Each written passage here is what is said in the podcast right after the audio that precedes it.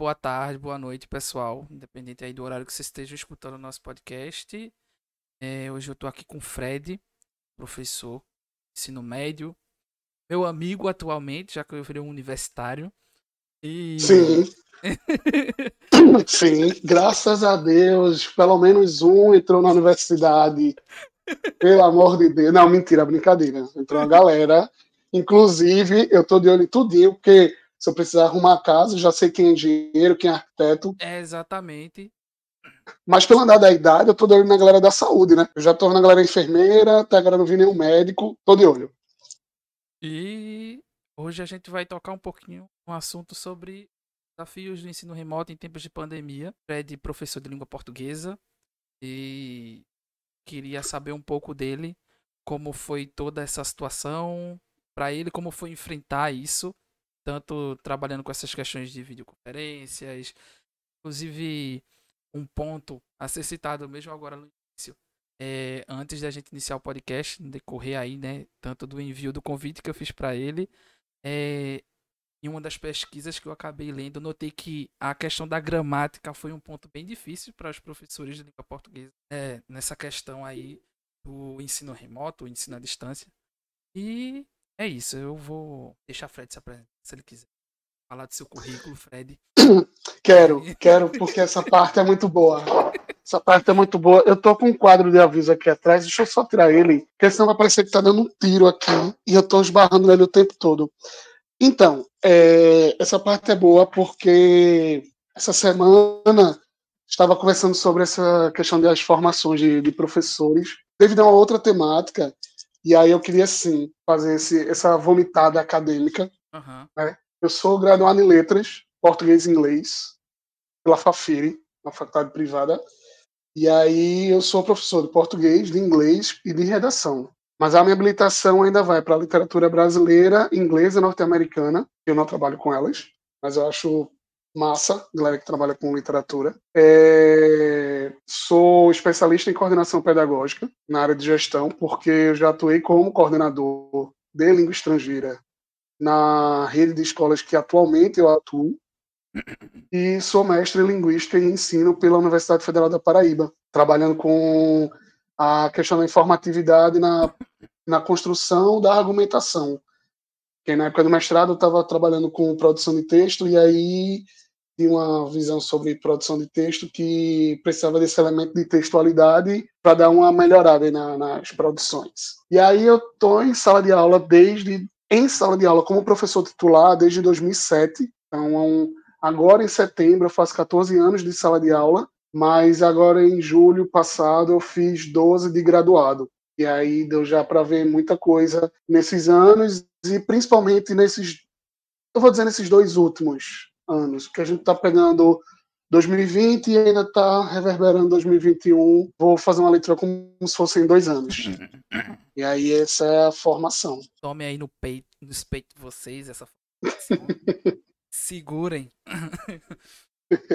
é, Fred, como foi esse processo inicial para tu? E aí nessa questão do realmente do começo da pandemia, é, como foi por parte da, da instituição com relação à formação dos professores? Porque também foi um questionamento por parte de, de uma galera do ensino que era justamente essa questão de adaptação à questão da tecnologia.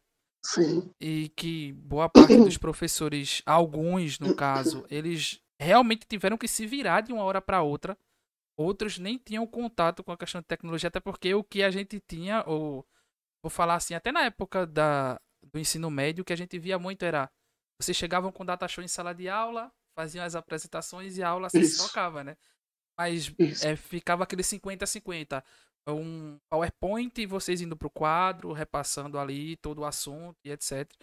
E aí, de uma hora para é. outra, vocês têm que fazer 100% remoto e o quadro deixa de existir, o piloto. É uma, é uma, uma leitura interessante essa tua, porque quando a gente estava no 100% presencial, que era 50%, 50-50, né, como tu falou, 54, 50 slide, a gente também tem um híbrido hoje que eu estou no presencial com alunos, fazendo 50-50, e eu ainda tenho a galera que está online, que entre aspas, está 100% online, mas não está. E eles estão com 25%. Porque quando a gente estava 100% online, os 50%, é, os 50-50 era. Eu até projetava o slide, mas eu pedia para olhar o livro, e aí rolava uma interação, e aí a galera que está em casa, mesmo no híbrido, está com uma porcentagem ainda menor do que quem está presencial. Mas é só para organizar aí a, o raciocínio. No, antes da pandemia, quando a gente tinha a chama de TICs, são essas tecnologias da informação voltadas para a educação, usar o slide, usar o data show, projetar, passar um vídeo, uma música, já era visto como o auge. Professor que usasse, né, porque a gente vem de uma, de uma escola tradicional, em que se tem um livro como trilho da aula, e aí, e aí trilho no sentido de eu tenho que seguir o livro. Isso eu falo rede privada, né? Que é a, a nossa vivência. Na rede estadual também, mas a rede estadual ela dá uma facilitada para o professor ter esse livro como trilho. Porque eu preciso, eu, enquanto profissional da educação, preciso saber quais, qual, é, qual a sequência de conteúdos que eu tenho que ver em sala de aula e, a partir deles, pensar a forma como aplicá-los. Então, antes da pandemia, era muito assim: abre o livro na página 12, vamos ler o texto, discutir o texto, resolver o exercício, verificar o que é está certo e o que é está errado. Por que, é que você botou essa resposta? Não foi que você entendeu o texto. Rolavam as discussões, terminado aquele momento, ir uma aula de gramática ou até a produção de texto, dependendo do, do componente curricular. E pronto, ia para casa, vivia a vida, na outra semana retomava um pouquinho para todo mundo relembrar, né? Porque é, a depender do, do segmento, pensando em ensino médio, a gente se vê uma vez por semana, então os alunos precisam lembrar o que foi visto na semana anterior, já que é muita, muita aula, muito professor, muita disciplina, e a pessoa realmente, naturalmente, se perde. E aí se retomava, tinha atividade de casa, fazia a correção, aí já emendava no assunto novo e ficava nessa rotina escolar aí por uma vida. Daí vem a, a, as TICs, as tecnologias, e aí vem o tal do projetor, do Data Show, que é, traz para a gente já um, um, ensino mais visual, é, análise de texto. Eu vou falar, eu vou falar mais em linguagens por conta da minha formação. Uhum.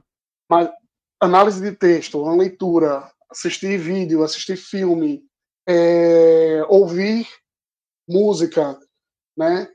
É, isso já dava primeiro uma quebra desse tradicionalismo das aulas. E aí eu, eu acredito que para os alunos também isso já era um, graças a Deus, uma coisa diferente, sem ser só livre, eu ficava o dia todo de cabeça baixa aqui riscando papel, né? Nas aulas de produção de texto, e aí eu falo de mim, eu pensava muito nisso do mostrar um vídeo ou até mesmo ler um texto para gerar os debates, porque que me rendeu alguns comentários do tipo: tua aula é massa, a gente só conversa. E aí é, era pau, velho. Era pau, assim, doía, porque tudo bem, a gente conversava, mas não era conversar, era debater, era, era botar a galera para discutir mesmo, criar inimizades devido às, às temáticas. Mas assim, é, e aí esse data show dava esse suporte. Então, no ensino de produção de texto, por exemplo, a gente não só lê, debate e escreve. Tem a questão das análises de imagem com os textos não verbais. Então, ver uma propaganda, ver uma charge, associar uma, a temática da discussão com a imagem que está sendo apresentada, isso virar uma produção escrita, né? É, demandava, eu vou dizer demandava, a, o uso desses aparelhos tecnológicos. Mas isso é uma coisa, porque até então é, a gente não tinha problemas de, de, de língua nem de linguagem, por isso não, se ia tranquilo. Aí chega o celular, que não pode usar porque distrai, porque conversa, porque tem um recadinho, não sei o quê, nananã, e aí vai começar a ver o celular como instrumento de ensino também. Aí, ok entra o celular na roda, também quebra essa rotina dos estudantes, porque está discutindo um assunto, aí alguém fala assim, eu lembro que eu já vi isso em algum lugar, então pega o celular, vá pesquisar para somar aqui com a discussão, aí massa, rolou. E aí a coisa vinha num processo já de sedimentação, porque por mais que se tenha um estudo ostensivo sobre uso de tecnologia em educação, ela efetivamente não acontecia nas escolas. Nem na rede privada, nem na rede pública isso acontecia de forma sedimentada. Por quê? É, eu tinha, é, eu, eu, eu desenvolvi um, um, um apoio, um, como uma muleta para minhas aulas, o uso desses, desses, desses recursos. Né? Então, assim, no meu preparo de aula, eu já pensava assim, próxima aula vou pensar, acho que eu vou discutir sobre, sei lá, aquecimento global. Aí eu ia para a internet, jogava no Google aquecimento global, fazia minhas pesquisas, fazia a leitura, né, para poder chegar em sala também dominando o assunto, para todo mundo achar que eu era desenrolado do aquecimento global. Toda semana era um estudo. E aí pegar os vídeos em que eu tinha é, a galera do agronegócio e a galera ambientalista que desse informações, que o objetivo era realmente é, alimentar os alunos de informações, para caso no futuro eles precisassem usar esse assunto, esses conhecimentos para algum debate futuro. E aí é, eu passei a ficar dependente disso, assim. Mas eu sempre tinha um vídeo ou tinha aqui um texto, mas o data show estava lá. Se o aluno dissesse que lembrou de alguma coisa e precisasse retomar essa lembrança, pode usar o celular. E a coisa se seguia, né? E aí, deixa eu ver o que mais. É, e aí também isso não era de forma equânime, porque eu trabalhar, eu trabalhei, eu cheguei a trabalhar em quatro lugares diferentes. Trabalhei em Carpina, trabalhava em Tamaragibe, trabalhava na estância e trabalhava no centro da cidade, à noite. E aí, no da noite, eu tinha um data show fixo em sala, mas não tinha caixa de som. Na estância, eu tinha um som da própria escola portátil, mas o data show tinha que reservar. É, em Carpina não tinha som, não tinha caixa de som, não tinha som em nenhum data show, o um projetor. E aí foi criada uma sala multimídia, como se fosse uma coisa assim muito moderna do futuro, só que na verdade isso já estava acontecendo e ela só fez se adequar ao que o resto do mundo já estava fazendo. E em Camaragibe rolava por agendamento. Eu tinha que ir lá nessas professoras dizer que eu ia usar dia tal, em tal horário, data show. E eu levava o meu aparelho de som para montar esse multimídia. Na rede estadual, existe um, um, projetor fantástico que eles chamam de multimídia, que ele, numa máquina só, ele tem a saída de som e o data show, mas é uma coisa enorme, assim, de alça até, que você põe lá e você já tem tudo ali à mão o som é bom e ele pega pendrive e ele já tem acoplado nele mouse e teclado. Então, assim, é uma mão na roda, massa. E aí as coisas, se, é, as coisas aconteciam, 100% presencial, você fazia as aulas, tinha o data show, 50%, os 50-50 que, que você falou, e daí, dentro desse rolê todo, cai no colo da gente a bendita pandemia. E aí a gente passa a ter um problema na, na pandemia, porque uma coisa é saber usar a tecnologia presencial, mas fazer as aulas remotas via Meet, via Zoom, via plataforma específica que as escolas passaram a adotar, e aí já era outro movimento. E aí sim, a gente tinha que ter professor que não sabia usar o computador, professor que não sabia usar o celular, professor que não sabia acessar plataformas é, é, como é que eu digo, para ensino remoto. Ele não sabia nem que existiam as plataformas. Que, é que aconteceu? Quando a pandemia foi dita que a gente ia entrar tudo em remoto, a gente precisou entrar de férias mais cedo no ano, que as férias é, da rede privada acontecem em julho, e na, e na rede pública, na rede estadual, são 15 dias de julho, são duas semanas. E aí o que acontece? É, essas férias foram antecipadas para abril, então todos os alunos entraram de férias, município, estado, privado, universidade, todo mundo entrou de férias para que os professores tivessem durante um mês formação para usar as plataformas online. E aí, a gente também conversou antes da, de começar a gravação sobre as plataformas Google. Né? O Google for Education foi a salvação, assim, geral, que hoje em dia, inclusive, está aí sedimentado. É o que salva, porque eu uso a plataforma Plural, que, que é de um grupo de, que, que administra uma série de escolas, né? E aí dentro dela, as aulas que acontecem é via Google Meet. Então, quando eu entro no Meet para dar aula, ele já me dá a opção de eu entrar, inclusive, no Jamboard, que é outro recurso, pelo menos para linguagens, absurdo. Que ali vai texto, ali vai imagem, e, e, ela é colaborativa, e os meninos mexem, e eles fazem atividades. Eu posso deixar atividades prontas para que eles façam, então rola tranquilo. O Padlet é outra plataforma também que ajuda muito você fazer um, um portfólio mesmo. Você bota cada aluno é uma coluna e ele vai colocando ali o que ele vai produzindo. Produção de e-book, que é tranquilíssimo. No, no PowerPoint você faz um e-book sem precisar de muitos arranjos, ou se você quiser uma coisa mais é, é arrojada, você vai para uma plataforma específica para geração de e-books. Então, assim, é, a pandemia para o ensino remoto, ela também deu um boom de aprendizado para todo mundo, e todo mundo que eu falo é de professores e gestão escolar, para lidar com esse novo universo e aquele trilho do livro didático que eu tinha falado, ele virou agora trilha. O livro didático, ele não é mais, eu não tenho mais estar preso ao livro. O livro vai me dizer o seguinte, que eu vou começar com, por exemplo, é, ter é, tipos de linguagem, verbal e não verbal. Aí ele vai falar de cartoon, charge e história em quadrinhos mas eu não tenho mais como usar o livro, porque eu estou remoto. Então eu vou ter que criar slide, eu vou ter que ah, usar o Google Imagens, vou ter que pedir que os alunos criem algumas atividades, que eles sejam muito mais protagonistas desse conhecimento, é, para que a aula flua. Também não posso deixar de falar que os livros, antes da pandemia, muitos, muitos sistemas de ensino já vinham também é, se modernizando em, em oferecer aos professores materiais é, é, virtuais dos seus livros. O que, é que acontecia? É, havia, havia editoras, havia não, há editoras que passaram a ofertar o livro do professor junto com o CD. Esse CD era um instalador do mesmo livro, só que de uma forma virtual. E aí os professores instalavam em suas máquinas e projetavam na sala. E isso, hoje, em pandemia, também é outra coisa, assim, absurda.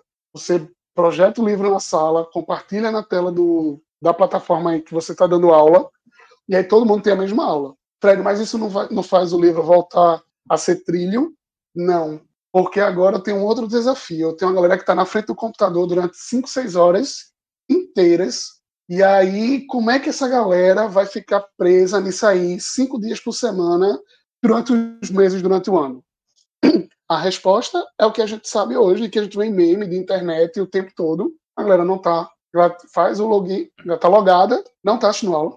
Ou a galera assiste a aula só o começo para pegar a chamada. Ou a galera, sei lá, vai comer e depois volta. E aí diz que a internet ficou ruim, pede a gravação à escola, a escola tem que mandar, porque a gente, internet eu não tenho como dizer, como provar que realmente deu bom, deu ruim. E aí a angústia, aí gera uma angústia muito grande, porque a partir do momento que eu, professor, sei desse movimento e, e, e para o aluno que faz esse movimento, a gente tem uma queda de aprendizagem. Aí, para a área de linguagem, isso vai refletir numa aprendizagem defasada de língua materna, de língua estrangeira, de produção de texto, e aí a coisa passa a meio que desandar. Os, os ganhos são esses assim. É, a partir do momento que, que também verdade seja dita, é, a gente já está num, num, num, lugar que não cabe mais dizer assim, ah, mas eu ainda não consigo entrar na sala, não consigo agendar uma aula, não consigo fazer um upload de um arquivo.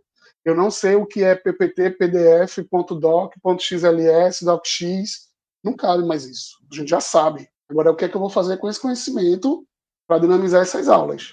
E hoje, assim, hoje, falando hoje, até ontem, é, ontem, sexta-feira, o que, é que a gente tem? A gente tem um retorno gradual dos alunos à sala de aula, né? A, na rede privada, houve um decreto recente do governo do estado em que o distanciamento de um metro e meio pode ser reduzido para um, um, metro. Só que o distanciamento de um metro é o distanciamento natural das cadeiras já. Então é como se fosse assim, ó, galera, pode voltar, só que não com essas palavras. E aí a gente tem um grande número de alunos no presencial, a gente tem um, um grande número é, de, de pais que passaram a confiar mais na escola por ver a dinâmica. Existe um movimento interno, e isso que eu estou falando é rádio peão, são os boatos que rolam, que é um, um, um movimento também da Secretaria da Educação para que essa volta aconteça, tanto na rede pública e na privada, mas a gente tem a galera que está em casa ainda. Então, assim, se um aluno disser não vou para a escola hoje, vou ficar em casa, a aula continua híbrida e nada muda. Nada muda, porque eu vou ter que lembrar daquele aluno que está em casa. Porque, obviamente, para mim, professor, é mais fácil lidar com quem está presencial. Eu estou vendo a galera que está na minha frente, ela está perguntando. Eu consigo ver na expressão do meu aluno, quando ele enruga a testa, que ele não está entendendo. Aí eu já vou lá e digo assim: e aí, o que foi que tu não entendeu? Aí ele vai me dizer, a gente vai conversar e a coisa vai se, vai se processar. A produção de texto, por exemplo. Um aluno produz um, uma redação. Essa redação, ele produz o texto, aí ele vai ter que escanear esse texto, subir na plataforma, o professor de produção corrigir online, ele corrige em tela uh, o que ele sempre corrige à mão. Para quem lembra muito do tempo de escola, aquele você passa uma hora, uma hora e meia produzindo um, um texto para você receber do seu professor todo riscado dizendo que está ruim. Tem sofrimentozinho, aquela lágrima que escorre no canto do olho, assim, tô, não, escrevi 28 linhas, velho. Se esse professor, brother, disser que não foi boa, eu segue, doido. Aí quando vê, você começa a perder a visão, porque tá ruim. Eu todinho na época de fazendo minhas redações, meu Deus. E aí, essa, essa correção ela começa a ficar também não do mesmo jeito. Porque, assim, eu, não, eu obrigado, senhor, eu não peguei mais produção de texto em época de pandemia. Ah, se, se, eu posso dizer que houve uma coisa boa, foi essa mudança diária. E aí a galera de produção que fica lá no chicote, porque eu não. Eu tô lá no meu livrinho digital, aqui no meu English, e tá tudo certo. Mas, assim, eu só penso em que eu pegaria esse texto, eu ia, ou eu ia imprimir esse texto, ou ia jogar numa outra plataforma, eu ia comprar um tablet para pegar esse PDF, ficar riscando não pelo mouse, mas como o tablet mesmo, né? O, o, PDF aqui, eu com a canetinha fazendo minhas anotações. Eu não sei como é que eu ia proceder, mas aí me passou agora. Também tem a produção de texto que, que fica meio sofrida. E isso, assim. E isso eu estou falando só a parte também pedagógica, né? Porque tem a parte nossa como pessoas.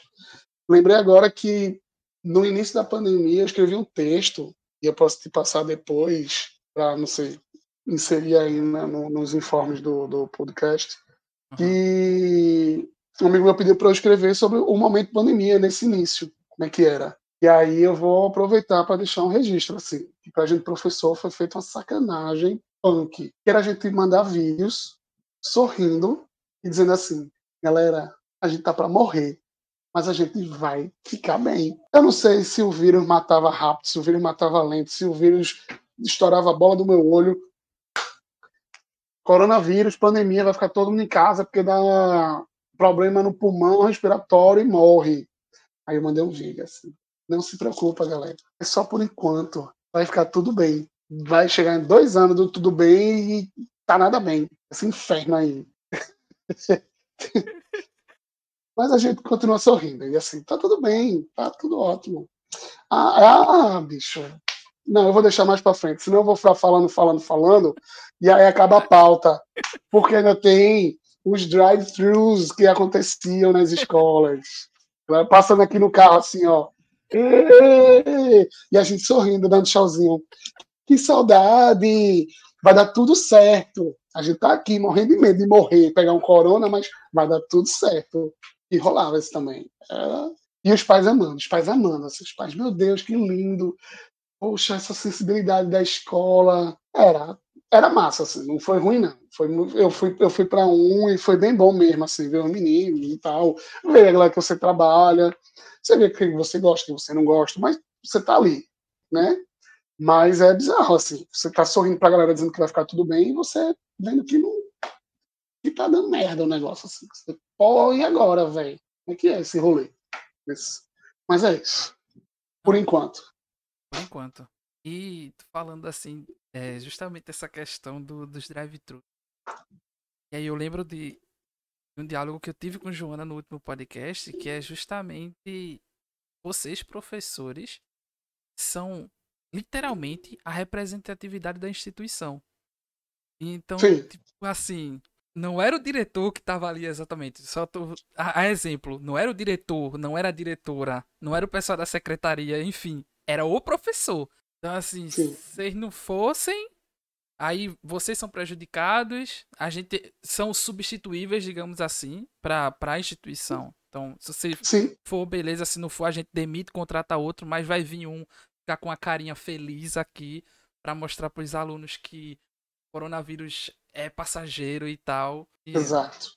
Pra, é, é realmente uma situação de mascarar toda a desgraça que estava acontecendo no mundo e sem entrar aqui numa questão governamental, né? Porque aí, se a gente para para falar, inclusive através de alguns dados que eu li é, nos artigos que eu tinha informado mais no início, são cerca de 14 milhões de alunos que não têm acesso à internet, que receberam de seus professores 14,5 é, 14 milhões de alunos que não tinham acesso à internet ou não sabiam utilizar as plataformas por não terem justamente esse acesso.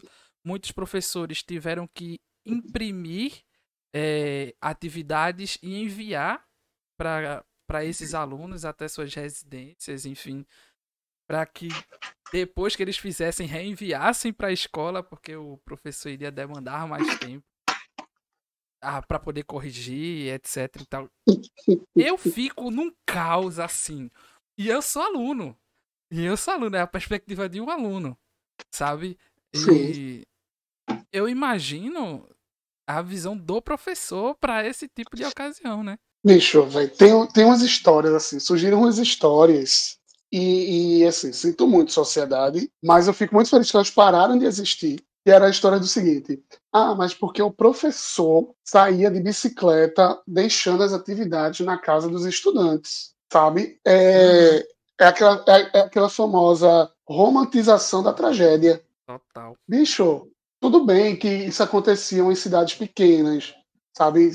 Cidades de, de, do interior mesmo, porque aqui em Recife eu não ouvi falar disso. Em Olinda eu não ouvi falar disso. Em Jabotão eu não ouvi falar disso. Em Camaragibe eu não ouvi falar disso. São Lourenço eu não ouvi falar disso. Sabe? O, o que é a região metropolitana.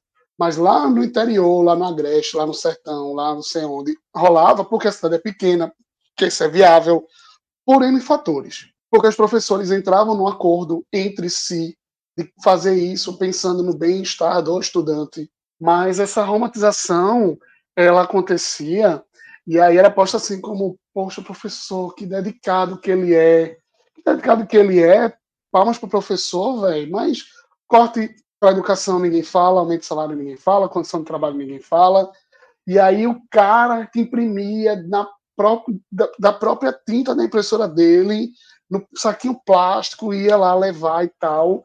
E por vezes não era só ele que levava o mérito, era a escola que levava o mérito.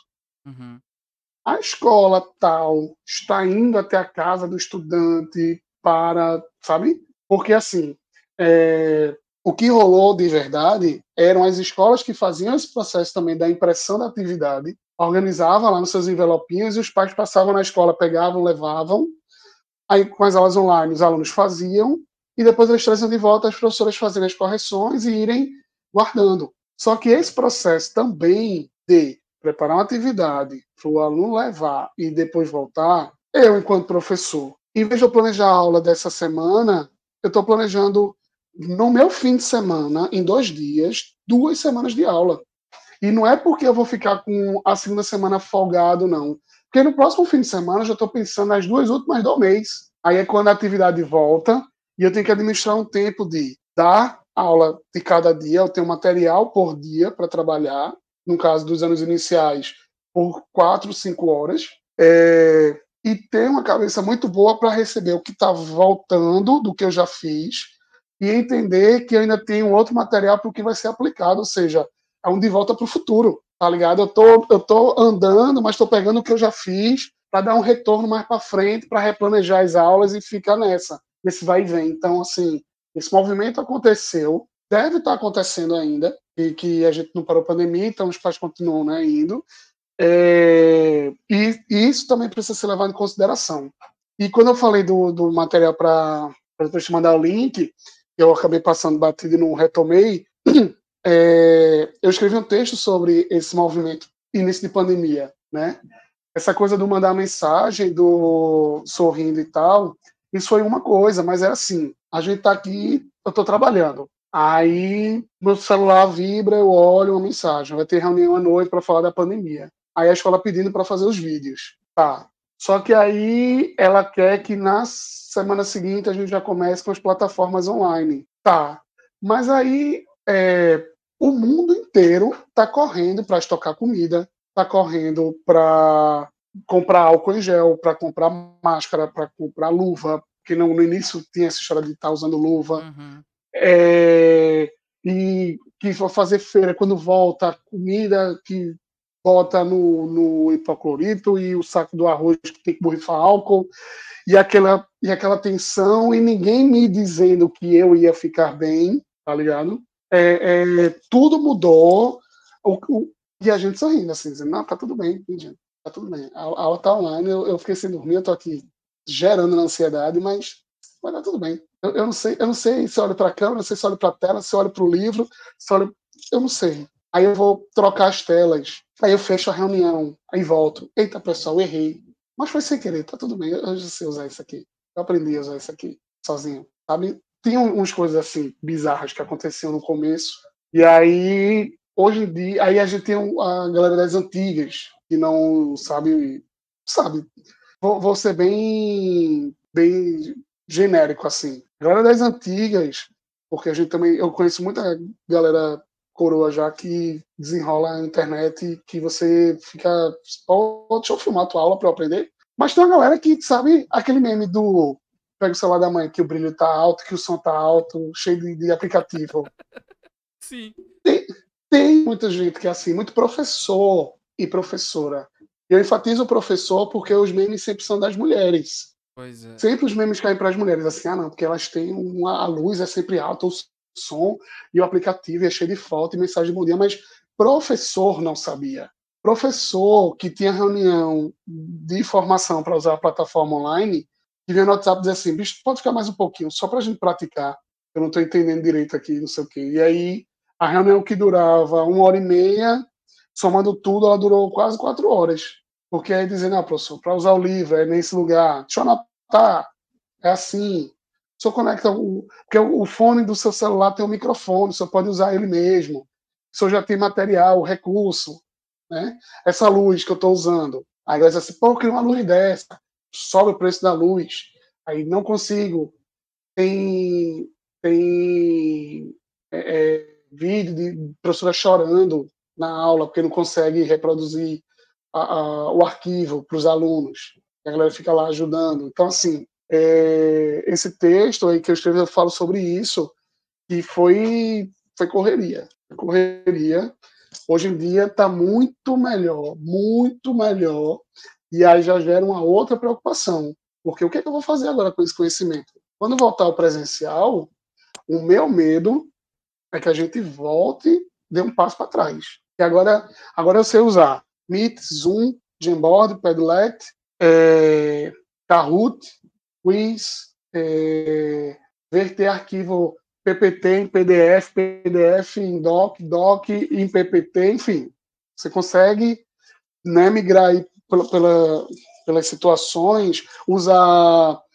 Lembrei agora, tem uma amiga minha, eu não vou lembrar o nome do aplicativo agora, mas ela conseguiu fazer um vídeo por um aplicativo de celular que ela pegava as imagens estáticas e esse, esse aplicativo faz com que a boca fique mexendo. E aí ela conseguiu fazer uma animação. Ela é professora de terceiro ano, de anos iniciais, ela deu aula de formas geométricas. Ela pegou um vídeo pré-existente de formas geométricas no YouTube, pegou o Bitmoji, jogou nesse aplicativo, então ela era o bonequinho que explicava as coisas, e ela fez a colagem da, do, quando ela falava, sei lá, de espera, Aí ela cortou o vídeo do, do YouTube, botou no vídeo dela, enfim, pelo celular. E assim, tá, ela sentou ali durante meia hora e fez. Não.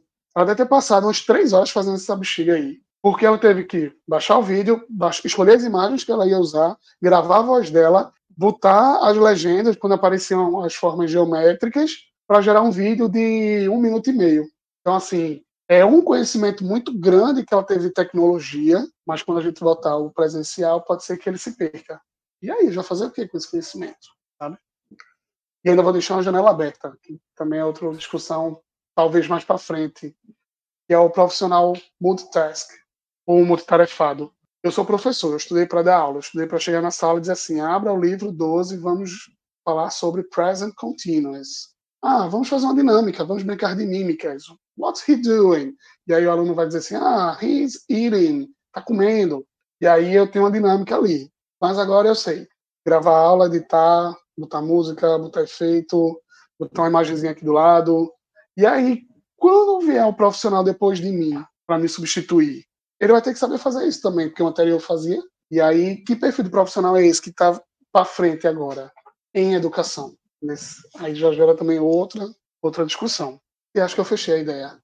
acredito que sim, é porque vai costurando, as coisas vão se costurando, aí quando vem eu vou falando, vou falando, vou falando. Mas acho que eu fechei a ideia, que era do texto, das coisas que eu melhorar e que vai, vai se desdobrando. Bem, acho que eu fechei a ideia. Então, teve um, um áudio até antes de, de, de, a gente marcar o podcast que eu tinha enviado para tu. E aí eu que eu tava falando que eu queria saber da tua perspectiva quanto a provavelmente tu já deve ter falado em meio a isso tudo, que eu tô tão hipnotizado no que tu tá falando que entra num assunto entre outro, eu só tô só captando tudo para juntar tudo de uma vez na minha, na minha cabeça. Mas aí eu falava. é muito bom, é muito bom ouvir, ouvir o professor falar que não organiza a ideia.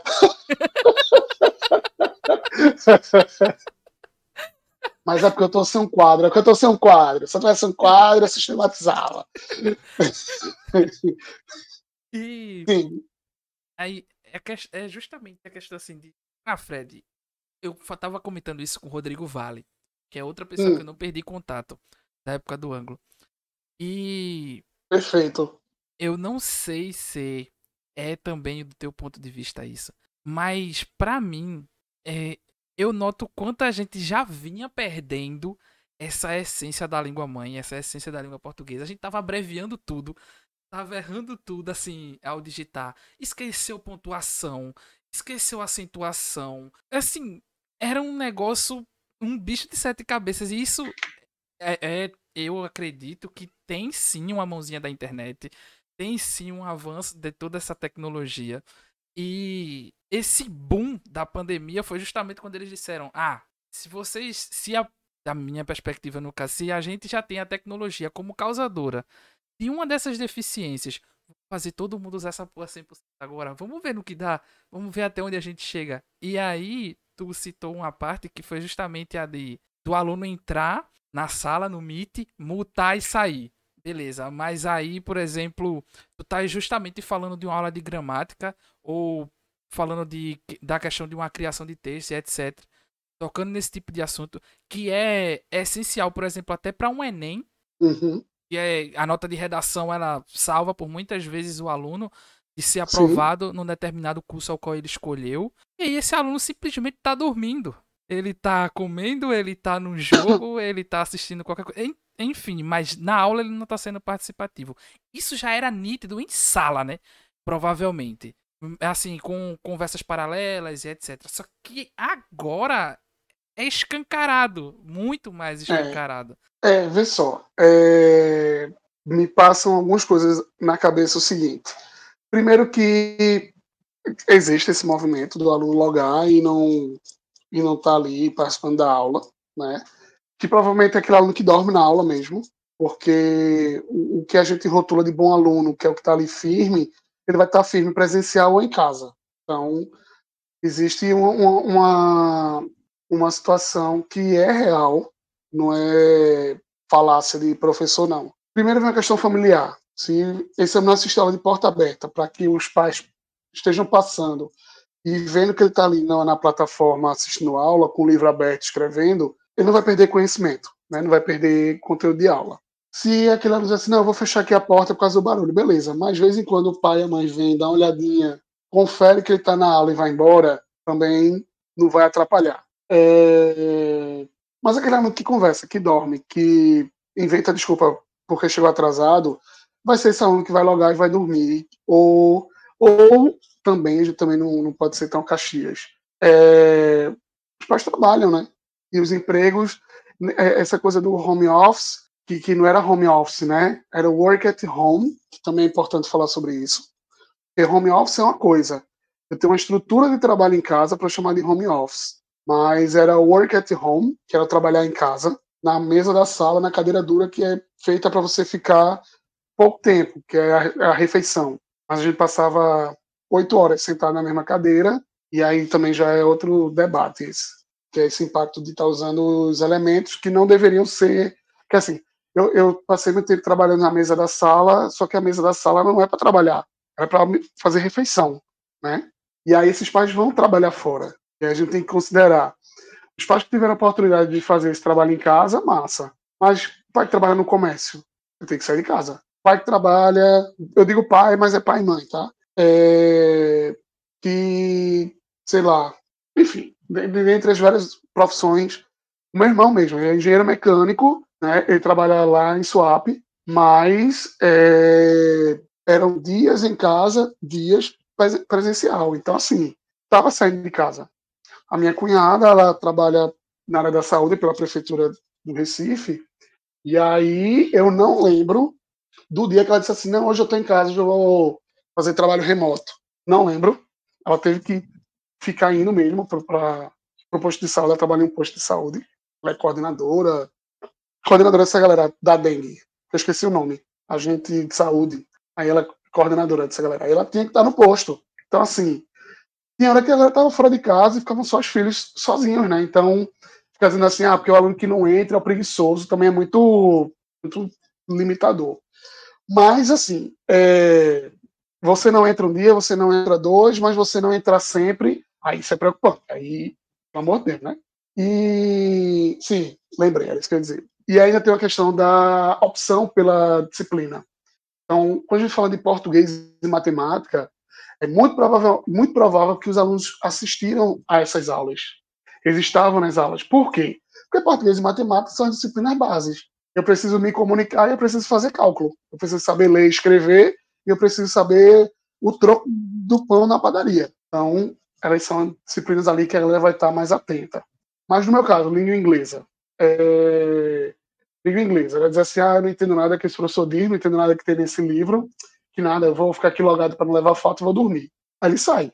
Ou então vou chutar, vou chutar física, porque eu lido com muito aluno de exatas. Tem uma galera aí que curte exatas, sabe? A galera aí que é chegada, no, no, que é chegada nos cálculos aí. Uma galera muito doida, que, que gosta de sofrer, calculando se o trem vai bater no outro ou não.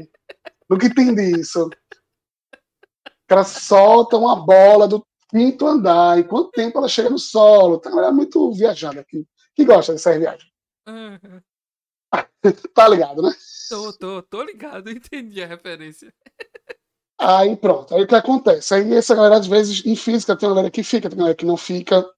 Mas sobre especificamente o uso da língua portuguesa, língua materna, tem uma variação, sim. É, o, as plataformas elas têm o chat, né? E aí no chat ali tudo pode acontecer.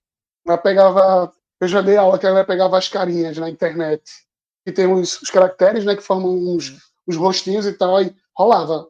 Botava um caminhão dando bom dia e puf, aparecia lá no chat, subindo. Então,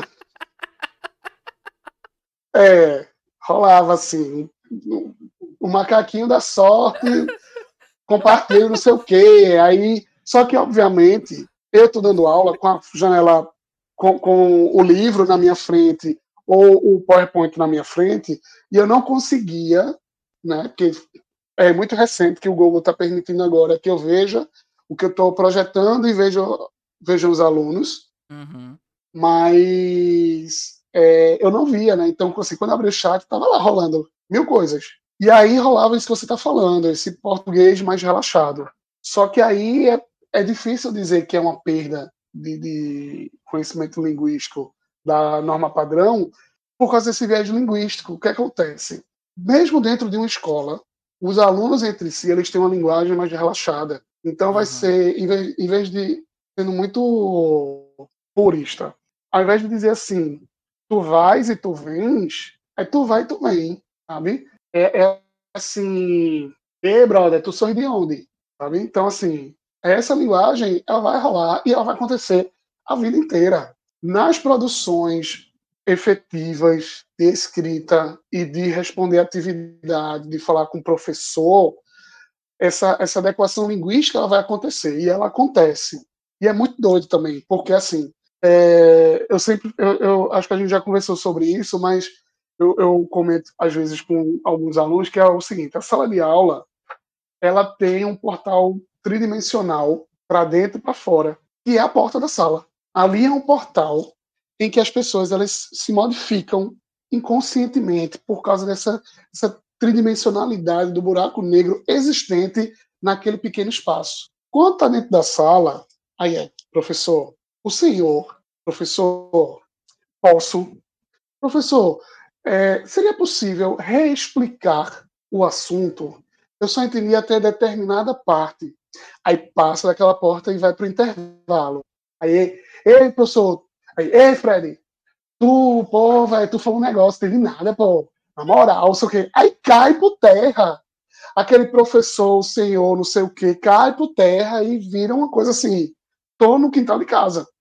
Uhum. Então, então é isso, assim, houve perda, pode ter havido nas situações do tipo usar um chat, falar na aula, porque até na, na, no vídeo, o, pronto, o vídeo é prova disso.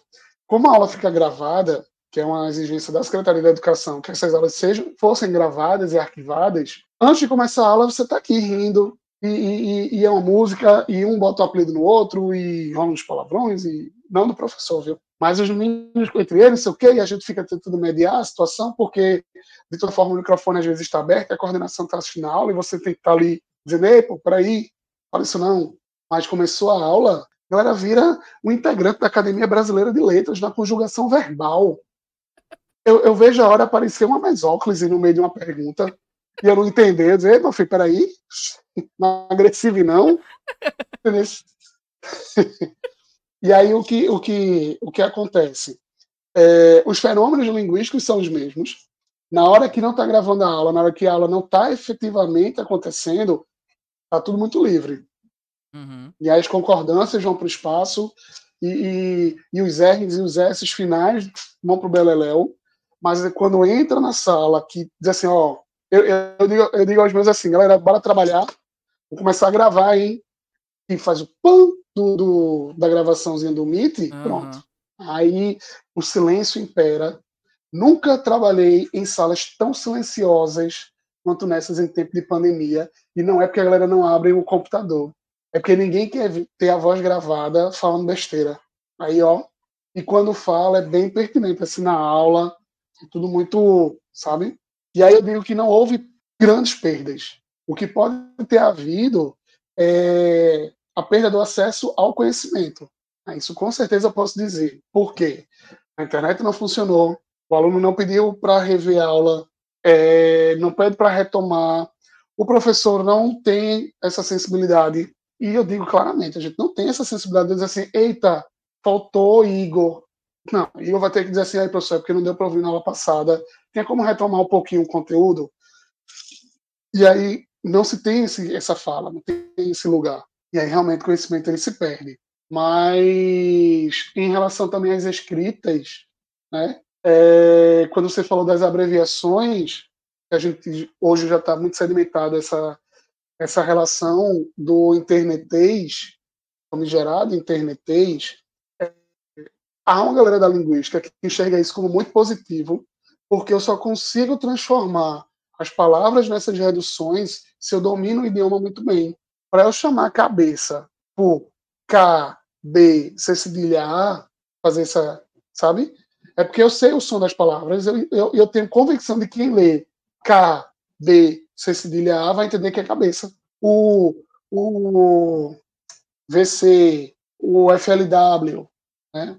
Você, falou, falou, valeu, VLW. Pronto, o, o valeu acontece nas aulas. Galera, vou terminar por aqui. A gente se vê na próxima. Até mais. Aí aparece no chat. Tá, professor? Valeu. E é o VLW. E tá tudo bem. Tá, tá tudo bem, assim. Eu não tô numa situação. Eu tô numa situação formal de aula, né? Mas, assim, aquele valeu dele não vai impactar em avaliação de nada, não. É uma forma rápida, porque a internet exige fluidez também de comunicação. Né? O Twitter, eu acho que, que o Twitter vem trazer isso mais forte. A redução de 140 caracteres, que agora é um pouco mais, se eu não me engano, mas a, a história dos 140 caracteres, eu consegui me comunicar em um tweet, é, me força a ter essas reduções que se tornam habituais, isso foge da esfera da rede social e vai para a minha vida pessoal. Os famosos bilhetinhos de sala, que eu também já a gente sempre pega alguns, é, eles são escritos dessa forma. Eu escrevo mais rápido, eu passo o bilhetinho mais rápido no vacilo do professor, tenho uma resposta mais rápida. Então, é, é, chegar nessa discussão da perda linguística ou não, realmente ela precisa ser mais detalhada, assim, mais pensada com mais cuidado.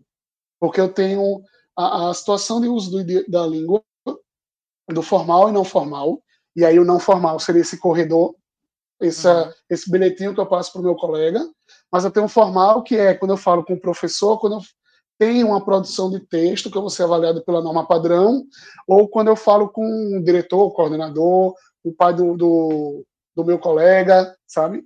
E aí a gente tem que ter um, uma atenção maior nisso aí. Inclusive, nem sei se cabe também na pauta a gente falar sobre gênero neutro. Por quê? Por, por quê? Por conta justamente da internet, do uso mais ostensivo de, de, de internet, a gente tem os alunos tendo acesso a essa discussão de gênero neutro. E aí também é outra pauta, sabe? De e aí, se meus alunos agora inventarem de estar falando tudo em gênero neutro, parabéns para eles. Parabéns para eles. Na produção escolar efetiva, a discussão do gênero neutro é essa, assim, ah, tá, tá todo mundo falando todos, todo mundo falando meninos, mas e no Enem, por que não usa gênero neutro? Porque o Enem ainda não permite. Uhum. O Enem deixa muito claro no edital que é a norma padrão da língua portuguesa. Então vai ser meninos, todos, todas. Eu vi um vídeo sobre isso essa semana, inclusive compartilhado por um professor de português, que era uma mulher numa rádio também, tipo assim, tô com fone, o microfone, e aí ela falava que o todos do português é uma evolução do latim, que já é neutro, porque no latim, aí eu não tenho esse conhecimento, mas ela diz assim, que no latim existia todos, todas e todes, que era todos só para homens, todas só para mulheres e todos que era o neutro.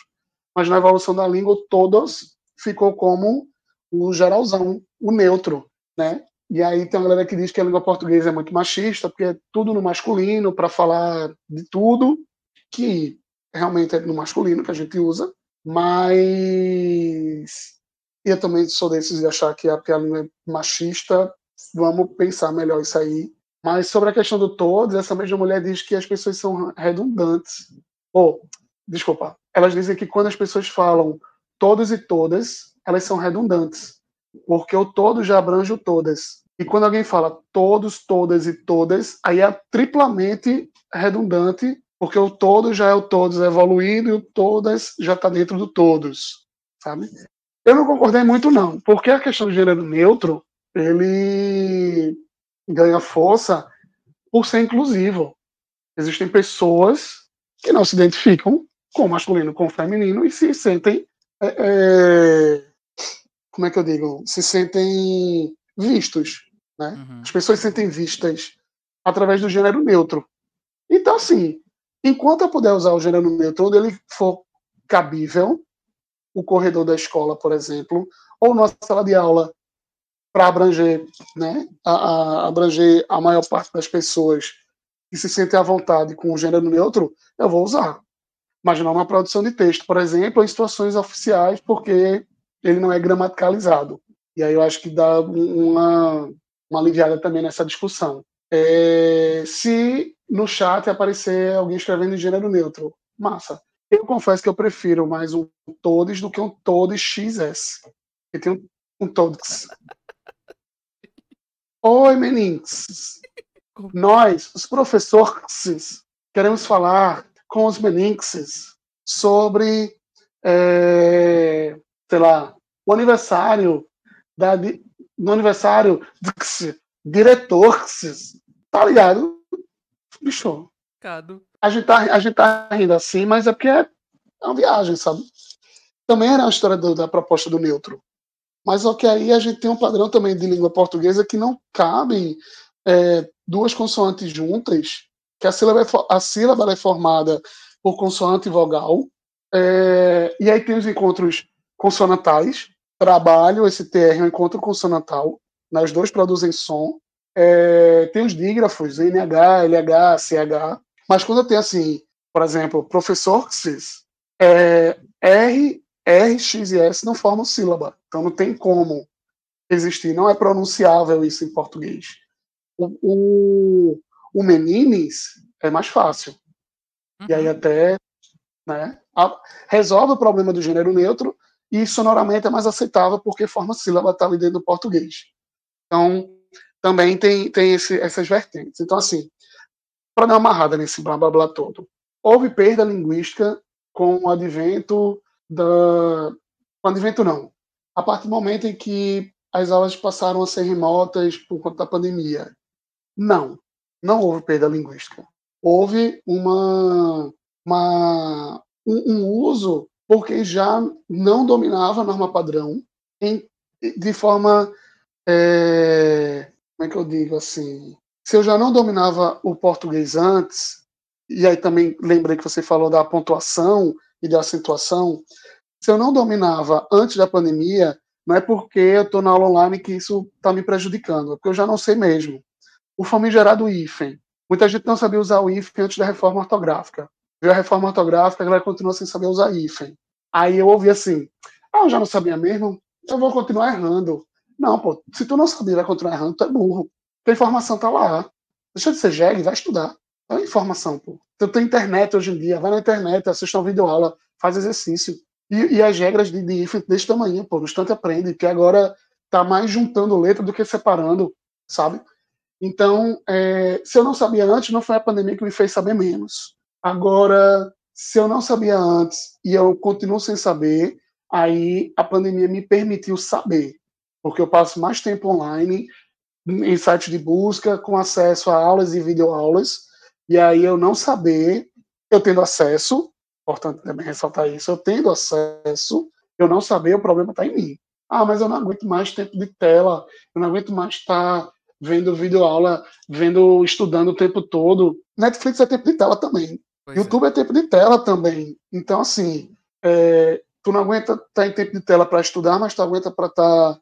Tudo bem que a gente tem que ter lazer. A gente tem que ter lazer, a gente tem que ter um tempo de estudar, um tempo de ter lazer, um tempo de, de se, se é, um tempo de se desconectar e conversar com as pessoas de dentro de casa, ver gente olho a olho, mas vem com essa história de ah, porque é o tempo de tela, porque os meus olhos, porque eu não aguento estudar muito, e isso é balela dá para se organizar e estudar. E aí é isso.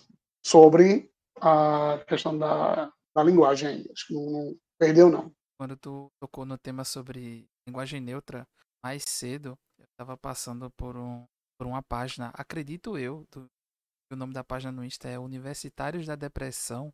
E hum. aí o post falava. Sei. Sei, quando eu estava fazendo um mestrado, eu, post... eu, eu compartilhava umas coisas de lá do de orientador, assim, que você você fica procrastinando o trabalho e aí quando vê tá em cima, assim, você desesperado. Tem uma, uma, muito boa, que, que não é necessariamente deles não, mas é um meme assim, ah, eu não aguento mais. Enfim, você disse que eu podia falar assim, eu vou falar. Eu não aguento mais não, essa merda, e joga o papel para cima. Uhum. Não, peraí, eu, eu, eu preciso mais um pouquinho. Aí sair recolhendo o papel de volta. Era eu, na época da, da, de escrever a, a dissertação. Não aguentava mais. Tem, um, tem uma, uma parte da, da dissertação do referencial teórico que era discussão sobre língua, era língua, língua, linguagem, linguística. E aí eu passava o dia todo assim, língua, linguagem, linguística, língua, linguagem, linguística. Aí ficava com a boca mexendo, o guá, linguagem, linguística, linguagem. Você não aguenta isso mais não, isso não é pra minha vida não. Oh. Mas depois era. Então eu aí. Mas era. Né? E ainda é. e ainda é. Pelo amor de É. Deus. Fred catando os papeizinhos agora nessa frase. Não, peraí. É. Não, ir. É pra minha vida sim. Merda. Tá tudo desorganizado agora, pô. Papelzinho cheio de post-it. Aprendi a usar post-it no mestrado, inclusive. Eu tenho que começar a usar. Misericórdia, graduação. Use, use, velho. Use.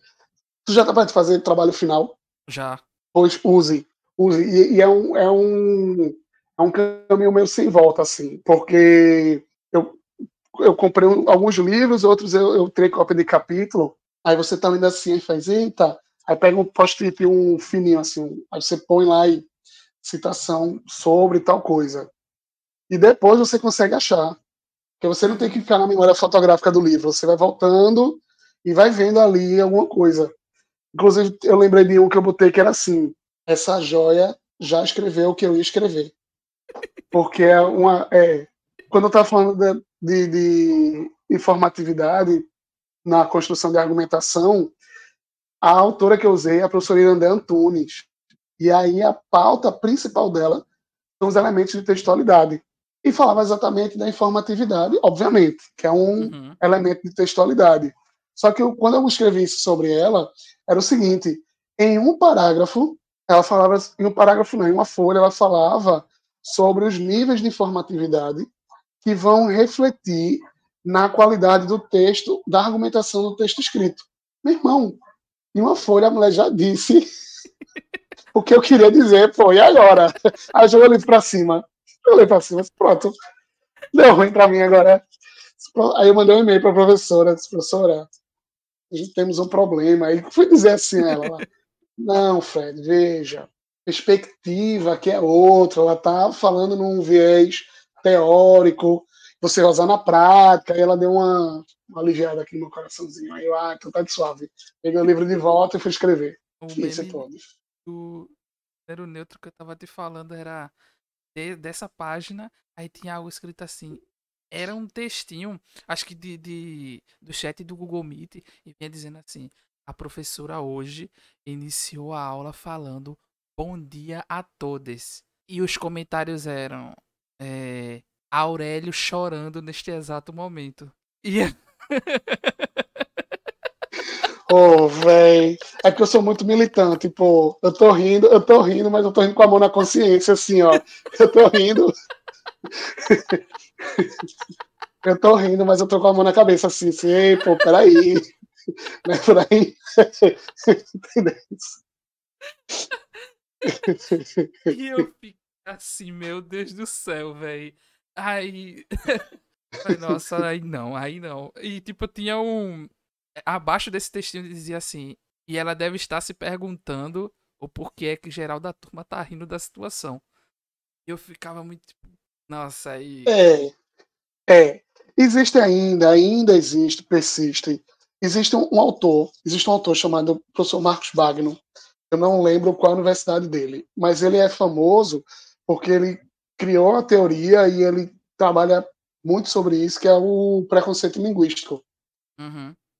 E aí o preconceito, isso aí é preconceito linguístico, porque é um desconhecimento da vertente coloquial. E aí as pessoas, porque como como a gente vinha vinha, porque essa perspectiva também está tá sendo mudada, a gente vinha de um ensino de língua portuguesa baseada só no padrão e só sabe português quem domina a norma padrão. Quando chega uma situação dessa, as pessoas tendem a ridicularizar e fazer piadas.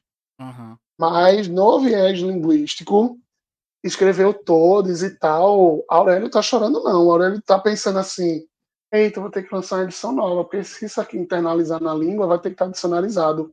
E aí, e inclusive, o, o todos, por ser um pronome, é uma preocupação, inclusive, da Academia Brasileira de Letras, porque isso vai ter que ser gramaticalizado. Porque quando a gente usa muito, tem a história do. a, a famosa história do você. Vossa mercê, vós me ser, Uhum. você. Se continuar, já vai em você, C, E. Daqui a pouco é um gemido. Hum, É, que vai, redu é igual a menina. vai né? reduzindo. É igual a menina. É! é. E a, a gente chama mais menina, a gente chama. Hum. Em, era, em. é bem isso. E aí, assim, o, o, a academia vai adicionar, é, gramaticalizar isso, aí já vou eu militar de novo, porque já tem uma outra galera. Eu acho que a gente se perdeu na pauta, acho que a gente se perdeu na pauta, acho que a gente já. A história era falar sobre o, se houve perda no aprendizado da língua materna devido à tecnologia do período de pandemia. Mas a gente já está aqui, ó, na militância. Só, poxa, hora de militar, só vai. Porque é o seguinte, existe uma, uma, uma, uma deputada aí, uma Scrack, e ela fez um maior bolorô dia desses, aqui em Camaragibe, porque tem uma faixa assim, sejam bem-vindos. E aí, é, Camaragibe tem uma, uma, uma população que tem um, um, majoritariamente evangélica. Sim. E aí, essa, é, é, essa, essa galera aqui faz a gente pensar assim, o problema não está em Jesus, que foda é o fã-clube, né? Exatamente. E aí esse fã-clube viu esse todos, aí fala com essa deputada, que é evangélica, e vai para as redes sociais, aí causa um bolorô para que não seja todos, porque a escola está trabalhando com o gênero neutro, com ideologia de gênero, que, pelo amor de Deus, não existe ideologia de gênero. Não existe. Existe identidade de gênero. Identidade de gênero. Cis ou trans, ou, ou a gênero, enfim. Toda a, a discussão é de, de, de gênero. E aí, é, pessoas tipo essa deputada, não, ou eles jamais, primeiro, eles jamais permitirão, ou farão, é, ou dificultarão o máximo possível para que essa, essa história de gênero neutro chegue uma gramática, porque só existe homem e mulher, uhum. não existe neutro, e enfim. E aí o que acontece? É, é o que dificulta muito também a discussão né, desse rolê todo. É, e aí a minha militada era essa, assim, de que a galera no Instagram tá dando risada, dizendo que o Aurélio tá chorando, mas o Aurélio nem tá chorando. Ele soa engraçado porque a gente ainda tem essa perspectiva padrão de que só pode ser masculino e feminino e que de repente pode ser. Eu tenho que dar aula agora e fale eu, tu, ele, nós, vós, eles, é, elas, é, e nós, vós, eles, elas. Aí quando eu vou lá em pronome indefinido, eu tenho todo, toda, todos, todas e todes. De repente, é um fenômeno possível de acontecer. Então, enfim, acabei tirando a graça do meme.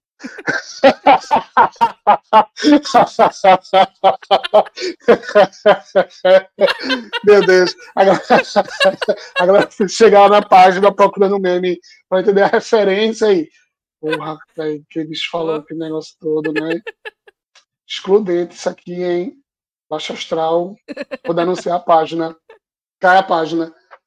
O culpado, Fred, e o podcast.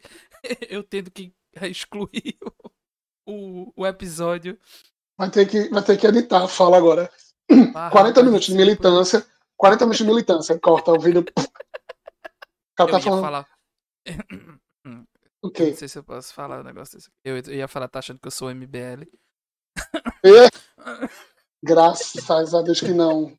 Graças a Deus que eu não formei MBL, não. Hum. Eu espero que você chegue nos ouvidinhos dos meus coleguinhas do movimento. Vai chegar. Vai chegar, vai chegar. Se bem que o MBL agora tá dando pra trás, né? É, é. Eu tô em choque a situação. É, o MBL agora tá cagando no maior. O que eu não esperava menos, né? Assim, eu não esperava menos de tudo que tá rolando. Eu nem esperava que fosse acontecer o que tá rolando, na verdade. Eu, eu, eu, eu, eu confesso que assim, ah, né? Ganhou escrotilho aí pra presidência. Eu não sabia nem o que esperar. Não sabia nem o que esperar, porque a fama do cara é que o cara não aprovava projeto, que o cara, não sei quantos anos de deputado, não fez nada. Aí o cara conseguiu ganhar a presidência fazendo nada, mas eu não sabia o que esperar. Eu achei que ele ia continuar fazendo nada. E pelo, fim, pelo jeito, quando faz, né? Só pra fuder a alma da gente. Eu vi tanto assim. Eu acho que por ter crescido uma família um tanto petista, uhum. eu, eu saía de casa desde novo. minhas tias colando estrelinha do Lula aqui no meu peito, vamos votar, o era bandeirinha pro certo do melhor. Então, assim, eu cresci numa família esquerdista. Então, Entendi. o sangue é vermelho, e assim, é, aí a É. família aqui, uh, sabe? Então, é, o que eu ouvi muito por parte deles, porque eu, eu falo isso pra, pra muita gente, que é eu não, eu não necessariamente eu tenho um lado. Eu gosto muito do debate político, eu gosto assim de ouvir ambas as situações, porque aí eu entendo a vertente de um e a vertente de outro.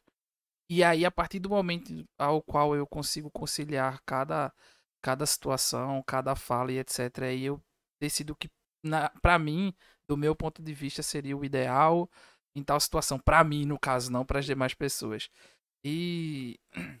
Mas assim, o que eu escutei por muito tempo nesse período de eleição foi que isso vai dar errado, isso vai dar errado, vai dar errado. Então, quando a gente entrou de vez na merda, eu já tava pronto. Eu já tava tipo.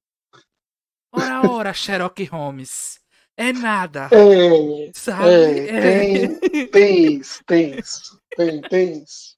Mas É. aí. É, É, Se eu é, tirar velho, tem tempo. professor.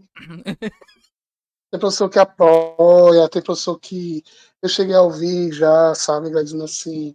É, mas pelo menos ele é mais inteligente que Dilma. Ah, velho. É, é assim, sabe? Você chega na sala de aula e você tenta.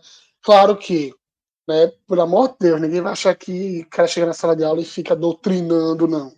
Uhum. Mas quando você vê uns comentários assim meio errados, você dá umas cortadas, sabe? Dá umas cortadas.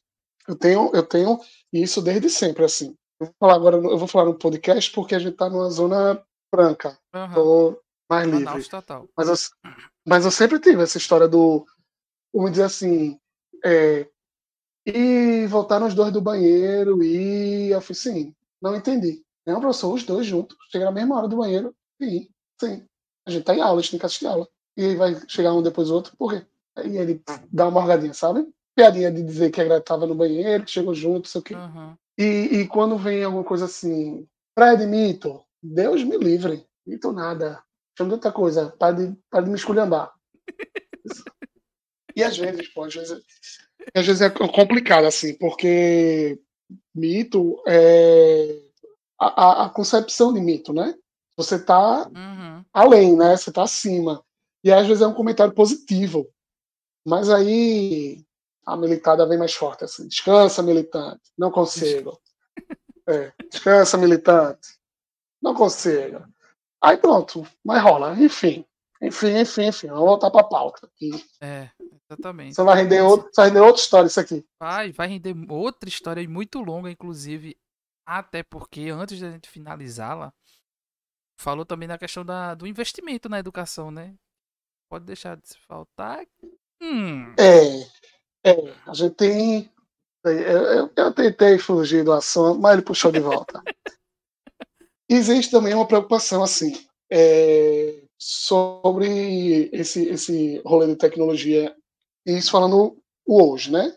2021, agosto de 2021. É, a gente vive uma precarização da educação nacional, porque a educação, na verdade, ela não gera lucros. A educação é investimento. Uhum. Educação, a educação só se gasta, né? E quando eu digo assim, a educação só se gasta, é porque você não tem uma comercialização. É, é, por exemplo, a universidade produz o Coronavac, a vacina, o Butantan está lá produzindo. Mas aí, assim, é uma universidade brasileira gerando vacina para dentro do Brasil. Então, assim, ela, o, o governo federal não vai lucrar com essa vacina, né? Enfim, estou falando também, não sei Uhum. como é que funciona direito, mas o, o, eu espero que eu, que eu esteja sendo claro eu fiz o meu mestrado, eu pesquisei sobre é, a melhora da argumentação na produção escrita. Isso vai melhorar a minha prática enquanto professor de produção de texto, mas isso não vai gerar uma renda para o governo federal. Na verdade, ele está investindo no pagamento dos professores da universidade, na energia, na água, né, pessoal da limpeza, enfim, no funcionamento da universidade pública para que eu tenha uma formação e aí a educação ela sempre, sempre sai da educação alguma coisa para cobrir a saúde, para cobrir uma dívida externa, para sempre sai. E aí a gente tem um momento de congelamento da educação durante 20 anos. a gente tem um piso salarial do professor que não, não é respeitado, a gente tem o um investimento que deveria ser para as escolas públicas ofertarem internet de qualidade para os estudantes. O governo federal veta, então a galera não tem acesso. A galera especialista em educação diz: nesse momento é importante a internet de qualidade para e os aparelhos, né, no mínimo o celular. Eu também tenho uma crítica a isso. E os celulares para os alunos terem condições de assistirem às aulas. Aí o governo vai e tira. Então, assim, é um desinvestimento o tempo todo. É um tirar, tirar, tirar, tirar, e nada melhora. Aí vem uma deputada escrota feito essa, que se preocupa sobre ensino, ensino é, de pronome neutro ou não em escola, em vez de se preocupar em garantir o investimento em educação para a galera ter aula. É, e tem também é, essa formação continuada agora urgente em tecnologia para que a gente melhore o que a gente aprendeu por conta própria. A gente aprendeu na Tora. E, e outra, é, eu aprendi a usar muitas plataformas porque eu estou na rede privada. Então, a gente, para o mês de fé, a gente teve três formações para usar uma plataforma da escola para poder ter acesso às aulas. Teve uma outra sobre as ferramentas do Google for Education e uma outra é, por por grupo de professores. Então, assim, os professores de história se reuniram, de geografia, de inglês, de matemática, de física, de química, para que eles, conversando entre eles, vissem os planejamentos e quais plataformas ajudariam na aplicação das aulas. Porque eu não posso chegar e dizer assim, ah, mas o Jamboard é muito bom. Só que o Jamboard, para a biologia, talvez não seja tão interessante como ele é para matemática. Já que o Jamboard é uma lousa, né? Então eu pego a minha lousa digital e vou arriscar lá no Jamboard. Mas aí na rede, na rede pública, eu sei, é, a formação foi de um, um, dois dias, é uma coisa assim, muito pontual, para aprender na Tora. E aí você tem uma disparidade também da formação do professor, essa, é, essa ausência de formação continuada. E assim, teve e não teve mais. E aí se pede, professor, manda o planejamento, professor, mande é, os conteúdos que foram vistos, sim, eu mando como, onde, para quem. Na, na, na gerência que eu trabalho, a orientação é que os professores pegassem uma planilha de Excel, preenchessem por dia de aula que foi feito, e aí era conteúdo, material, objetivo, avaliação, se tem tráfego de casa, uma caderneta. Quando ele terminasse aquilo ali, ele ia mandar para o diretor da escola, ia consolidar num, numa grande planilha, ia mandar para a gerência regional para consolidar numa outra planilha, e ali ser arquivado no, na nuvem, para dizer que naquele mês as escolas do estado que a gente acompanha deram essas aulas, aí tá lá. Então, assim, a pira, como é que tava, sabe? Uhum. E aí a gente tem um. E aí, quando chega nessa parte de investimento em educação, é, passa a não existir. E aí eu não recebo como deveria, e aí eu estou numa situação complicada, aí eu estou com ansiedade, aí eu não estou dando conta, aí quem está de fora acha que eu não estou trabalhando, porque tem essa fala ainda, né? O professor não trabalhou na pandemia, que estava de férias, estava vida boa, mas não sabe dessa história de fazer o material com uma semana para frente para poder imprimir, para mandar, para voltar, para gravar pequenas aulas para botar no WhatsApp da, das escolas, as prefeituras criando canais no YouTube para fazer as aulas virtuais. Então, é, é, pensando ainda que os alunos iriam, vão aprender só por ver o vídeo, né? Pois Ainda é. tem essa coisa da interação. Eu posso ver o vídeo, mas eu posso ter, gerar uma dúvida. E aí, como é que eu vou perguntar ao professor? Como é que eu vou confirmar se o que eu estou pensando é o certo? E aí tem essa, essa situação. Aí já vou engatar em outra história também, que é, nesse desinvestimento, o pessoal falava assim, é porque os alunos estão com celulares antigos, defasados, ou o celular está quebrado, ou coisas mil. Nenhuma empresa de telefonia celular de telefone que eu digo assim, as marcas de, do aparelho. Sim, sim. Chegou junto para dizer assim, ó, a gente está em pandemia e a gente está lançando essa série de celulares que cabe no bolso do grande público e ajuda a ter as aulas online. Nem, eu não vi uma marca dizer isso. Todo mundo fala em educação. Vai ter Criança Esperança agora. Acho que hoje vai lá Criança Esperança, um rolê desse. Para falar sobre educação. Aí quando, quando a gente assistir, que eu vou assistir para ver como é que eles vão falar sobre isso, os apresentadores desse ano são filhos de professores. Luciano Huck, Ivete, Luciano Huck, Ivete, Isa e mais alguém. Filhos de professores. é, vai ficar aquela história assim, ah, o professor é dedicado, e na dificuldade ele está se, se, é, se, desdobrando, sabe? Mas nenhum deles disse assim, ó, oh, sei lá, é, Motorola, qual modelo que tu tem aí que dá conta de ver essas aulas? Não teve. Vivo, Oi, é claro, sei o quê. Ó, a gente tem planos de internet para que vocês possam estar tá usando aí, que é mais barato, não sei o quê, tantos megas, para você assistir as suas aulas. Por dia você recebe essa quantidade de dados para gastar, não sei o quê. Não vi, não vi. Então vem uma galera aí muito hipócrita é pouco, sabe? Nojenta mesmo, para vir dizer assim que os professores e os alunos, né, é, foram hercúleos em relação às suas ensino e aprendizagens é, durante o período de pandemia, quando ninguém chegou junto. Ninguém chegou junto. Não chegou. a universidade fazia, a, digo Universidade Federal, porque eu acompanho o CECIM pelo YouTube, e as suas reuniões, os seus encontros. Mas, assim, não era amplamente divulgado. E eu digo isso porque eu estou dentro de uma gerência regional que eu não lembro a vez em que eu soube que os professores estavam sendo convidados para assistir a esses vídeos. Eles estão na internet, eles estão no YouTube, estão lá que fica né, o registro, mas agora não viu. Ou eu vou dizer, não, não viu. Não viu, porque ela estava trabalhando, estava preparando aula, não viu. Então, assim, é, esse período pandêmico, ele foi muito difícil para quem dá aula, para quem assiste aula e para quem está na gestão. Porque eu, professor, tenho alguém que está acima de mim, que é o coordenador e o diretor, e eu tenho que aprender por alguém a fazer o que eu tenho, o que está me pedindo para ser feito. E meu diretor e meu coordenador não sabiam. Então, assim, a gestão não sabia, o professor não sabia, o aluno não sabia, ninguém sabia, e, e ao mesmo tempo todo mundo que saber fazendo. Aí atrapalha o meio-campo, ninguém chegou junto para dar a mão, nem para ofertar um celular melhor, nem um plano de celular, nem uma formação inicial das plataformas. E isso ninguém reconhece. Aí chega para chegar ao Criança Esperança e começar a dizer assim: ah, porque eu sou filho de professora e eu sei como ela era dedicada, né? E, eh, como ela amarrava seus alunos. E nem isso a gente ama, né? Tem aluno que destoa. Tem aluno que a gente amo você, amo você, você ama mais ou menos. Eu não sei se amo muito, não. Tem aquele que eu vou amar, não vê-lo mais. Também tem isso.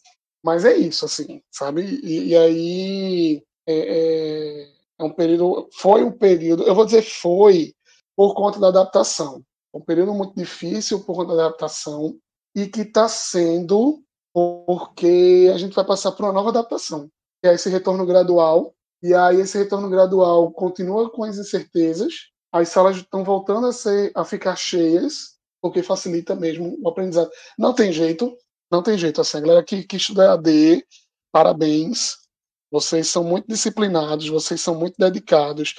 Vocês realmente não tem romantização no EAD não, é parabéns mesmo, porque você assistir a um vídeo e não entendi, voltar para ver de novo. Tudo bem que tem um tutor online, mas esse movimento do online e você aprender, parabéns mesmo, porque eu vejo que aprendizado é na interação. Sim. Tem que estar na frente do professor, mesmo que seja online, mesmo que seja online assim, mas eu tenho que falar, alguém tem que responder, eu falar de novo, alguém responder, sabe? Que eu é, porque também tem isso. É, a gente não a gente não ficou 2020, 2021 em EAD como a gente vê amplamente em Instagram e Twitter. A gente ficou em ensino remoto. O professor está ao vivo, dando aula no horário da aula dele, né? Mesmo que ele mande o um vídeo, é curtinho ali, 10 minutos, é ensino remoto. AD é uma outra modalidade, com a outra plataforma, que as aulas são gravadas de tantos minutos, que tem um tutor, que tem o, o fórum, e as atividades que tem uma plataforma para você pegar e postar de volta então, tem uma outra perspectiva. E aí, a Celeste do EAD é muito guerreira. Muito guerreira. Porque eu, eu, eu acho, eu nunca fiz, mas acho que eu não conseguiria sozinho, não. Preciso estar com alguém trocando ali uma, uma, umas ideias. Não daria muito, não, para mim, EAD. Eu estava falando sobre. Não, eu tô só absorvendo. tá pensando agora, né? Eu tô. Tá. Eu já sei o que é. Eu já sei o que é. Porque fica aqui, ó. Ah, porque eu é AD, porque eu é AD. AD. Aí vem eu e digo, não é AD não, legal, é aula remota. Sei. Aí, ó. Aí, ó. Tá ligado? Eu sou essa pessoa mesmo que chega e desconstrói, porque quando ela chega do meu lado e fala assim, não, pô, e aí, aí o EAD? O que é EAD? Eu tô dando aula remota. Não, pô, home office. Não, home office é uma coisa, mano. Eu tô em work at home, eu tô em outro processo aí. Eu tô, na, eu tô, eu tô é, é, inclusive, é, quando tava dando as aulas de casa, era um rolê do tipo, de sete da manhã até uma da tarde, não se cozinha, não lava roupa, não toca telefone, não compra água, nem nada. Teve um dia, inclusive, que a vizinha bateu na porta, aí não tinha como, né? Aí quando abriu a porta, é, minha mãe abriu a porta, aí falando com a vizinha, a vizinha, oi, tudo bom, não sei o que, ela, quem tá dando aula. Aí a vizinha, eita, desculpa, pô, pô, tô dando aula, pô, não é pra gritar não, fica aqui, ó, calinha.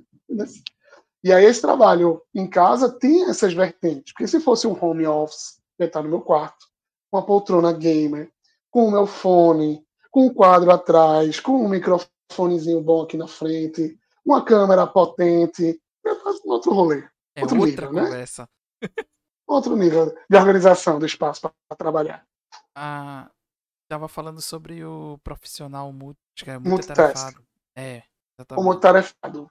Esse é, esse é um é um novo perfil de profissional que a gente tem nesse, nesse período pandêmico, e começa a existir com o, os blogueirinhos educacionais, né? A galera que abre canal no YouTube e aí vai dar aula. E aí aquele professor, a gente dá para dar aula, para verificar a aprendizagem, avaliação, planejamento, rotina escolar, mas aí a gente começa a aprender a ter um ring light, um microfone, o um fone, e um cenário, e a câmera, e a captação do som, e a iluminação, a subir na plataforma os vídeos, a editar os vídeos e tudo isso sozinho. Com a chegada da pandemia, é, os primeiros vídeos produzidos para a escola tinham esse caráter. Eu uhum. tinha que sentar na frente de uma câmera e dar um meu jeito de produzir vídeos. Eu tenho, sei lá, acho que eu tenho uns 15 vídeos. Eu vou dizer 15, eu estou querendo dizer 20, na verdade, mas acho que 20 já é muito. E talvez eu até tenha mas era pegando pro, programas. O, eu comecei a usar o Screen Screenmatic, é uma coisa assim, que ele capta a tela toda do que você está usando. Uhum. E aí, nessa captação de tela, eu conseguia ver o slide que eu estava usando e eu ficava com um retângulo aqui no canto da tela. E aí eu conseguia me ver ver o, o material e ver no canto para mim, que não sai na gravação, o tempo que eu tinha.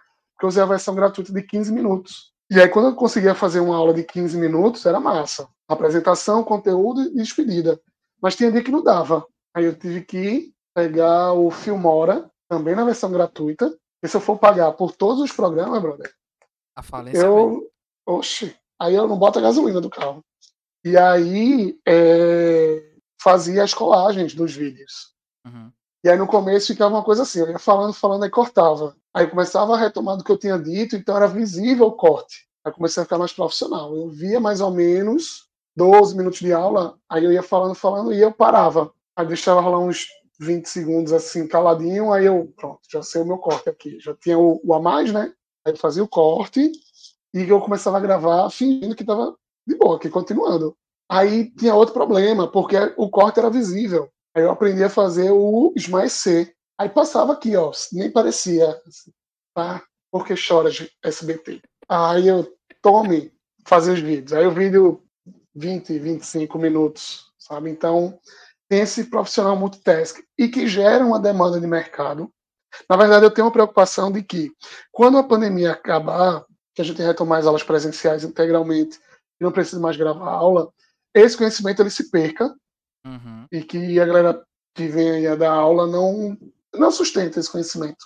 Porque o, o, eu penso é que o novo perfil de profissional agora não é só o que, sabe, o que domina o seu conteúdo de aula, não é o que domina as metodologias para dar aula, mas é aquele que também sabe gravar, editar, que tenha, que tenha como é que chama? Que tem essa, essa, essa ligação com a câmera, né? Que não fica com vergonha. Porque no começo tinha muito, muito professor dizer assim, meu irmão, eu fico todo sem graça, pô. Eu fico dando aula, eu fico me vendo, aí eu fico me ouvindo, e aí eles falam comigo, aí eu fico meio que sem saber, assim, fico sem jeito. Então, assim, é, essa tendência, penso eu, vai gerar uma nova demanda de mercado, porque vamos supor que eu saia de sala de aula hoje e quem vier me substituir vai ter que saber mexer Jamboard, Padlet, transformar doc em PDF, PDF em PPT, PPT em PDF, Excel, é, XLS e coisas todas e vai, sabe, migrar por essas plataformas de uma forma muito confortável. Eu me sinto confortável para estar tá mexendo nessas plataformas. Mas e quem vem depois? Será que também está confortável com isso? Será que também está tranquilo fazer isso? Sabe? E aí esse, esse novo perfil de profissional, que não é só em educação, né? um profissional que existe em todas as áreas, uhum. é, é, é, é uma pessoa que, que vai ter que saber um pouquinho de tudo, saber, vai ter que saber um pouco de tudo, correndo o risco de saber muito de nada. Porque, por exemplo, eu sei gravar o vídeo e salvá-lo, sei editá-lo, né? Fazer essa transição. Mas vamos supor que eu tenho que pegar esse vídeo e mandar o link dele para a escola, que foi o que a gente fazia no início. Então eu tenho que pegar o vídeo, editar o vídeo, assistir ao vídeo para ver se está tudo bem mesmo, aí subir na nuvem, para da nuvem, quando ela dissesse que estava tudo bem, eu gerar o link, colocando no perfil, de, é, tirando do perfil editor, para o aluno não pegar esse vídeo e apagar, que eu também tive que aprender isso, para gerar o link e mandar para a escola. Tá ligado? o percurso do, do o, o, tamanho do, uhum. do rolê. E aí é, é, foi punk, assim. Mas é um perfil aí para o futuro. E, como eu disse, né, independente da educação, todas as áreas você tem que saber mesmo se virar e dar conta. Eu inventei de fazer letras, já era muito tarefado, né? Porque o cara fica numa escola dando aula de português, aí quando vê, mudou de sala, tá em inglês. Aí o cara vai pro médico, tá com redação, e a cabeça virando a chave o tempo todinho. Chega na, chega de manhã para dar aula, dá um good morning, aí chega na aula de português, dá um good morning, aí o professor tá inventando, é, eita, errei. Aí chega na aula de redação, começa a botar a aula de português, de gramática, aí, e não era, sei lá, crônica. Eita, foi, peraí. Acontece, pô. Aí eu invento de, de, de, invento de fazer letras, aí pronto, me lasquei agora. Sendo muito tarefado. Fred, eu acho que a gente conseguiu abordar de tudo um pouco. a gente já tá em duas horas quase de bate-papo aqui. Deixa eu dar uma olhada. É, duas horas? É, a gente tá com uma hora, 42 minutos e 40 segundos de, de áudio já. Você deveria ter dividido a pauta direitinho, agora lute. Sem pauta, tá ok? Eu perguntei, você aí, pô, tem pauta? Tem pauta. Sem, Sem pauta. pautas. É por onde é. vai começar, agora onde vai chegar, não sabe não. É tá bom. É e outra coisa, viu? Ah. E outra coisa, é professor, viu? Próxima, próxima pessoa que você chamar que for professor, vai dar BO do mesmo jeito aí. Vai ficar quase duas horas falando. Eis aí a questão. A, a, ideia é justamente a gente falar o máximo que a gente puder sobre os mais variados assuntos. O próximo professor que vem é Rogério. Hum. Só que eu ainda tô pensando em qual o tema que a gente vai tratar, porque falar sobre língua portuguesa, a questão da pandemia, entre outros aspectos, principalmente contigo, porque precisava ser muito específico. Eu não ia chamar a Elia. Elia que me perdoe não. se chegar nos ouvidos dela. Não, Donzélia não. Sabe, né, que ela tem esse apelido, né? Sei, sei. É. Professora Elia, é. me perdoe se lhe chegar aos ouvidos, mas eu não iria lhe convidar. E, e né? Frederico tá, é. tá aí no, no, posto. Ah, sim. Oxê. Se, se vai chegar ou não, eu não sei. Mas eu vou dizer, é, que nada. Estudei que só. Estudei pra, pra saber falar dessas coisas. Até com... Agora com o Rogério, com o Rogério, ah. eu acho que dá ah. para falar de ensino de química. Ah online, sabe? Porque é, aí, Rogério, vai na fé, sim? Leva mal não. Eu, quando, quando aluno, ensino de química era os desenhos lá no quadro aqui, ó.